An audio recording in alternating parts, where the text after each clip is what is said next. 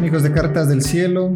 En esta ocasión vamos a continuar con la lectura del combate espiritual y hoy tenemos el capítulo 8. El capítulo 8 nos dice de, de las causas que nos impiden el juzgar rectamente de las cosas y de la regla que se debe observar para conocerlas bien. Vamos a empezar con una oración. En el nombre del Padre, del Hijo y del Espíritu Santo. Amén. Santísima Virgen María, Señor Jesús, les consagramos este momento de meditación. Queremos que vengan ustedes acá este, en este instante y nos permitan entender bien cuáles son las causas que nos impiden juzgar rectamente las cosas y para gloria de Dios podamos discernirlas de mejor manera. En nombre del Padre, del Hijo y del Espíritu Santo. Amén. En este capítulo, bueno, este capítulo ya lo leí antes y es muy interesante y vamos, vamos a empezar con la lectura. Y va por ahí, dice, la causa porque no juzgamos rectamente de las cosas es, y aquí el libro lo pone en negritas, ¿no? Dice, es porque apenas se presentan a nuestra imaginación, nos dejamos llevar o del amor o del odio a ellas. Y estas pasiones ciegas que pervierten la razón nos las desfiguran de tal suerte que nos parecen diferentes de lo que verdaderamente son en sí mismas. Y esta parte, miren, este primer párrafo ya nos da bastante ¿no? de lo que vamos a, continuar leyendo. Muchas veces nuestra, nuestra, nuestro criterio, nuestro criterio deformado, se podría decir, es el que abraza en, lugar, en primer lugar lo que sucede. Porque apenas se presentan a nuestra imaginación, o sea, ni siquiera se presenta a nuestra realidad, sino a nuestra imaginación. Nos dejamos llevar del amor o del odio a ellas, de acuerdo a cómo nos estemos predispuestos, se podría decir. Y estas pasiones, continúo, dice, y estas pasiones ciegas que pervierten la razón nos las desfiguran de tal suerte, que nos parecen diferentes de lo que verdaderamente son en sí mismas. Si quieres, pues, alma querida, preservarte de un engaño común y tan peligroso, es necesario que estés siempre advertida y sobre aviso para tener cuanto te fuere posible, la voluntad libre y purificada de la acción desordenada de cualquier cosa. Y cuando se te presentare algún objeto, deberás considerarlo y examinarlo bien con el entendimiento. Antes que la voluntad se determine a abrazarlo si fuere agradable o a aborrecerlo si fuere contrario a tus inclinaciones naturales. Miren el entendimiento, una de las potencias que tenemos, una de las potencias del alma. Antes de que la voluntad abrace, si fuera agradable para la voluntad, o si es que lo aborrece, pero le deja el entendimiento de lado. O sea, muchas veces esto nos pasa cuando tenemos algún problema. Tenemos el problema y a veces no lo discernimos bien o no lo entendemos y nos dejamos llevar precisamente por esto, por la, por la voluntad, por, la inclinación, por nuestra inclinación natural de cómo estemos predispuestos a ese momento. Y continúo, porque entonces el entendimiento, no hallándose preocupado con la pasión, queda libre y claro para conocer la verdad y discernir el mal encubierto con el velo de un bien aparente. Aquí está entre paréntesis, encubierto con el velo de un bien aparente. Del bien que tiene la apariencia de un verdadero mal.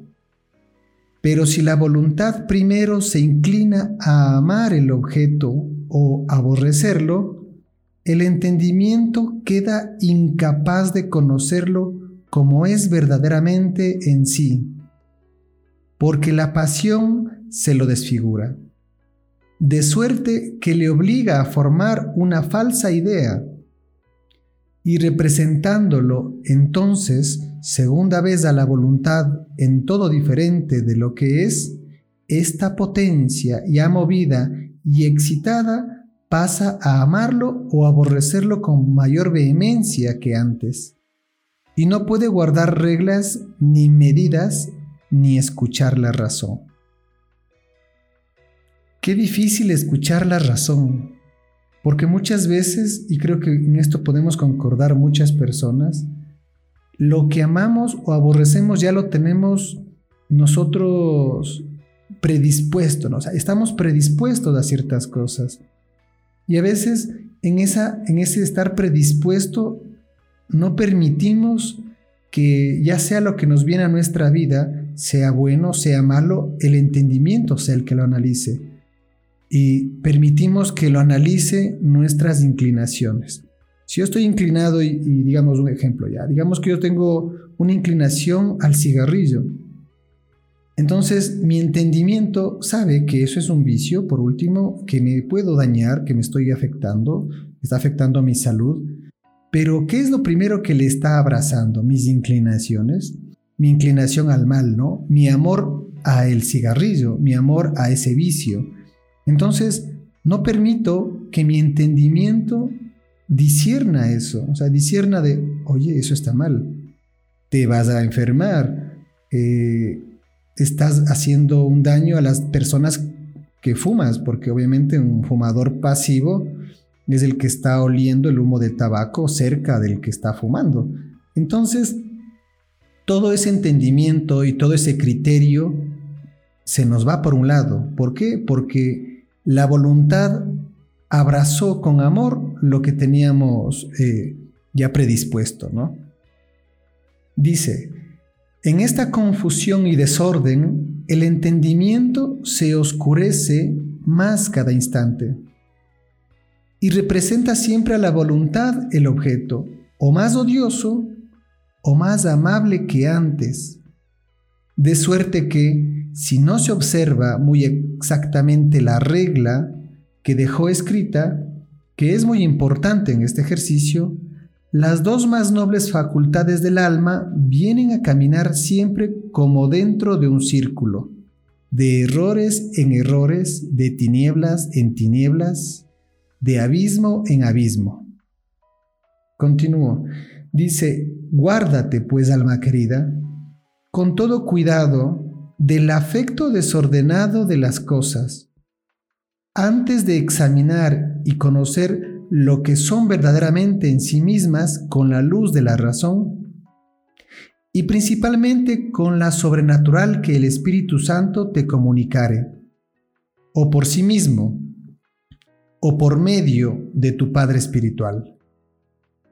Pero advierte que este documento es más necesario en algunas obras exteriores que de sí son buenas, que en otras menos loables porque en semejantes obras, por ser buenas en sí mismas, hay de nuestra parte mayor peligro de engaño o de indiscreción. Y bueno, vamos con este último, último párrafo de este capítulo. Algunos son muy extensos, otros son más cortitos. ¿no? Este es cortito. Y dice, conviene pues que no te empeñes en ellas ciegamente y sin reflexión, porque una sola circunstancia de lugar o de tiempo que se omita puede causar grave daño. Y basta el no hacer las cosas en un cierto modo o seguir el orden de la obediencia para, cometer grandes faltas. Como lo acredita el ejemplo de muchos que se perdieron en los ministerios y ejercicios más loables y santos. Yo creo que en este capítulo, en este capítulo que es bastante corto, sobre las causas que nos impiden juzgar rectamente las cosas, tenemos que tener muy en cuenta cómo las recibimos de entrada. Y aquí quizás es un ejercicio bastante complejo, pero es un ejercicio en sí, que deberíamos eh, entrenarlo, ejercitarlo, fortalecerlo, porque muchas veces tenemos problemas en la casa, tenemos problemas en el trabajo, problemas en la calle y precisamente el entendimiento a veces se va de, vacaciones y no permitimos que la razón a la luz del Espíritu, a la, luz del Espíritu Santo, nos permita abrazarlas, pero con el entendimiento. Y muchas veces las abrazamos, como nos dice, las abrazamos con nuestro amor o las aborrecemos, o sea, una de dos. Nos cerramos a las cosas buenas que pueden venir de afuera o a las malas las abrazamos también ya sin juzgarlas, sin, sin discernirlas. Bueno, pues el ejercicio para esta, para esta semana sería ver cómo estoy, cómo estoy recibiendo yo las cosas que me dicen los demás. ¿Cómo estoy en casa las cosas que mi madre me dice o mi padre me dice, o mis hermanas o mi esposa o mis hijos? Las cosas que me dicen, ¿cómo las estoy recibiendo? ¿Con el entendimiento o las estoy de cabeza abrazando con mis inclinaciones? Si tengo una inclinación a la ira y veo un problema, pues lo más lógico es que la ira va a abrazar ese problema y no me va a dejar entenderlo.